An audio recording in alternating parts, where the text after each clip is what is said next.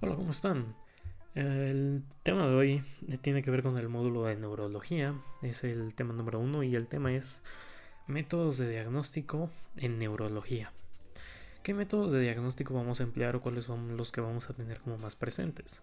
Entonces, bueno, vamos a tener lo que es, mm, bueno, vamos a hablar de lo que es radiografía simples, cráneo, columna, angiografía digital, punción lumbar, una neumoencefalografía, una mielografía, una angiografía, un Doppler, una tomografía, mapeo cerebral, resonancia magnética, un SPID, una resonancia magnética funcional y cualquiera que sea que vaya de acuerdo al tema.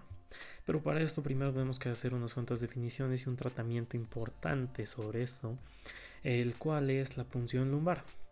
La punción lumbar permite obtener el líquido cefalorraquídeo para su análisis, estudiar la precisión del mismo y la presión e introducir fármacos en el espacio subaracnoideo con fines terapéuticos y diagnósticos. Es un líquido que rodea al cerebro y la médula espinal. Las meninges rodean al sistema nervioso y contienen este líquido.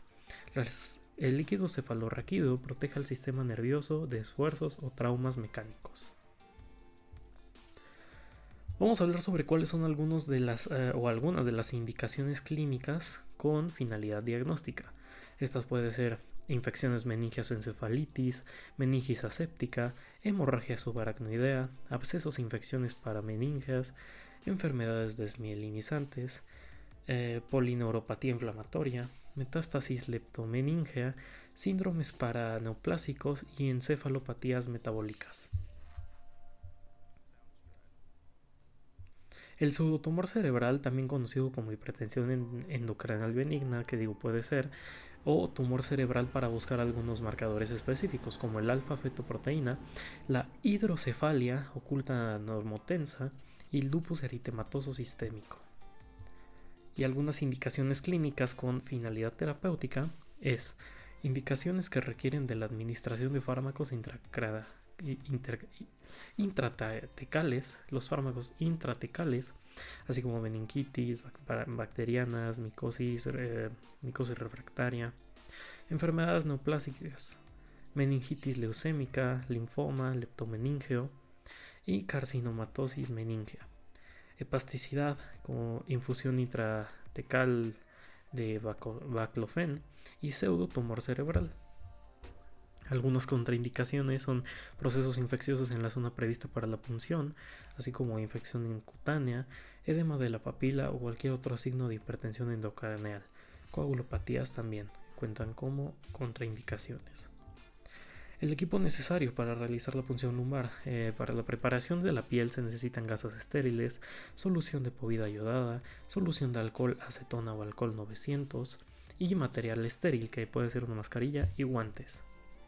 La anestesia local van a ser agujas, eh, bueno, se van a ocupar agujas de 25 eh, de 4 centímetros, agujas del número 22 de 1.5 centímetros, una jeringa de 3 milímetros, lidocaína al 1%, 10 mililitros.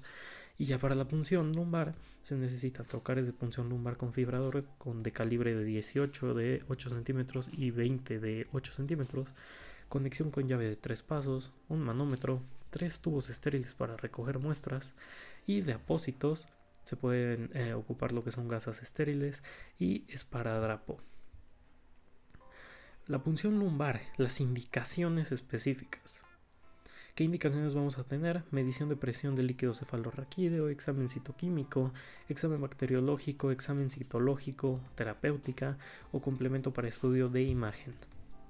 Vamos a hablar de lo que es punción lumbar, algunas otras indicaciones que bueno, puede ser eh, examen citológico, examen bacteriológico, que bueno, esto va más que nada de la mano con los exámenes de imagen, que eran los que ya mencionaba, así como una, em, una radiografía, una, una TAC, y bueno. Examen bacteriológico y complementario de líquido cefalorraquídeo, el cultivo, tinción de Gram, BAR, tinta china, VDRL, HIV y pruebas inmunológicas como taxoplasmosis y cisticercosis es en los casos que se, que se requiere. Complicaciones. Puede haber una reacción alérgica local a la solución antiséptica empleada, o sea, sepsis local. eh, un ensangramiento en el sitio de la punción, cefalea pospunción de 10 a 15% y meningitis química, meningoencefalitis purulenta o infección iatrogénica del disco intervertebral, herniaciones cerebrales. Bueno, ahora vamos a iniciar con lo que son métodos de imagen. Vamos a tener lo que es la radiografía simple, o sea, una mielografía, una neumoencefalografía, una ventriculografía. También vamos a tener, eh, en este caso, eh, bueno, que también tiene que ver con los estudios de imagen, las mielografías, que bueno, esta va a ser por contraste subaracnoideo, se va a ver con rayos X simple, contornos de médula espinal y raíces de permeabilidad del canal medular. Lo que es la neumoencefalografía, también eh, esta se tiene que usar con em, bueno, esta nos va a dar un, corte transversal de lo que es el cerebro. En esto te lo tienes que imaginar de esta forma como un corte transversal y esto es lo que se va a ver. La tomografía computarizada, eh, bueno, se hace con un ordenador de 3000 haces rayos X que gira eh, realizando cortes. Cortes cada 2 a 4 milímetros midiendo el coeficiente de atenuación o medición de la densidad. La tomografía computarizada nos va a dar tres contrastes o tres tipos de colores. El color blanco que se le conoce como hiperdenso, el color gris que se le conoce como isodenso y el color negro que se le conoce como hipodenso. El color blanco hiperdenso eh, nos va a mostrar lo que es hueso, el color gris isodenso nos va a mostrar lo que es el cerebro y el color negro hipodenso nos va a mostrar lo que es líquido. La tomografía computarizada nos va a dar diferentes cortes como el corte axial, que bueno es este corte, vamos a llamarlo en diagonales, un poquito inclinados, que bueno este nos va a dar cortes transversales, cortes coronales y cortes sagitales. Estos son los cortes más que vamos a ver en las tomografías y los parámetros de interpretación. En la línea media se va a notar la cisura interhemisférica, el tercer ventrículo, el tallo cerebral, ventrículo lateral, el cerebelo y la convexidad. Y bueno, estos son los parámetros de interpretación que se van a ver a partir de la línea media. Ahora vamos a hablar de lo que es la resonancia magnética. La resonancia magnética tiene energía no ionizante que crea un campo magnético con orientación de protones formando un impulso de radiofrecuencia, o sea, resonancia de protones.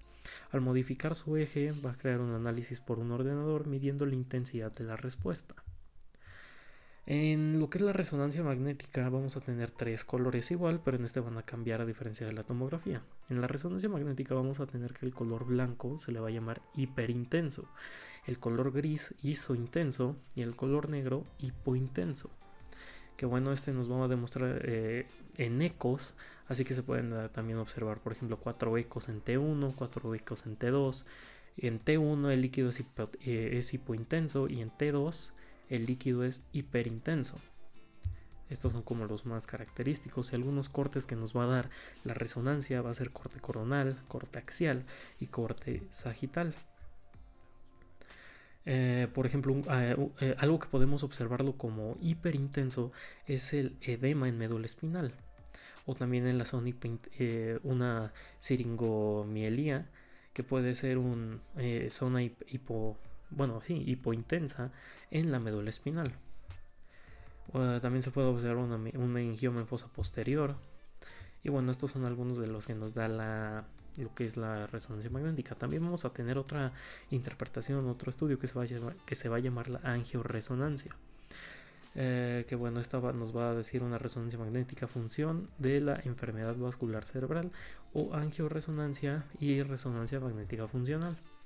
O también el Doppler, Doppler carotídeo y el Doppler que nos va a dar estudio de Doppler a color y, es, y la angiografía digital, que bueno, esto se va a notar en placas de ateroma o también lo que es el Doppler transcraneal.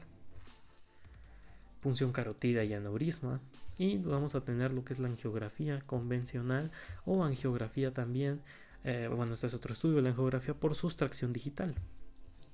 La angiografía, que bueno, esta nos va, un ejemplo que tengo es la placa de ateroma, la angiografía digital, que puede ser una oclusión de arteria carótida interna y una oclusión de la arteria cerebral medial la angiografía digital, que puede ser una aterosclerosis vertebrovascular. y la angiografía digital que también estenosis basilar o una arteria basilar, arteria cerebelosa superior o arteria cerebelosa postero inferior. Y por último, la angiografía digital también nos va a mostrar en una vista coronal la malformación arteriovenosa o MAV, dependiente de eh, que bueno, esta va a ser dependiente de la arteria cerebral anterior y como mencioné, esta va a ser, eh, bueno, se va a ver desde una vista coronal. Y esto sería todo de este tema.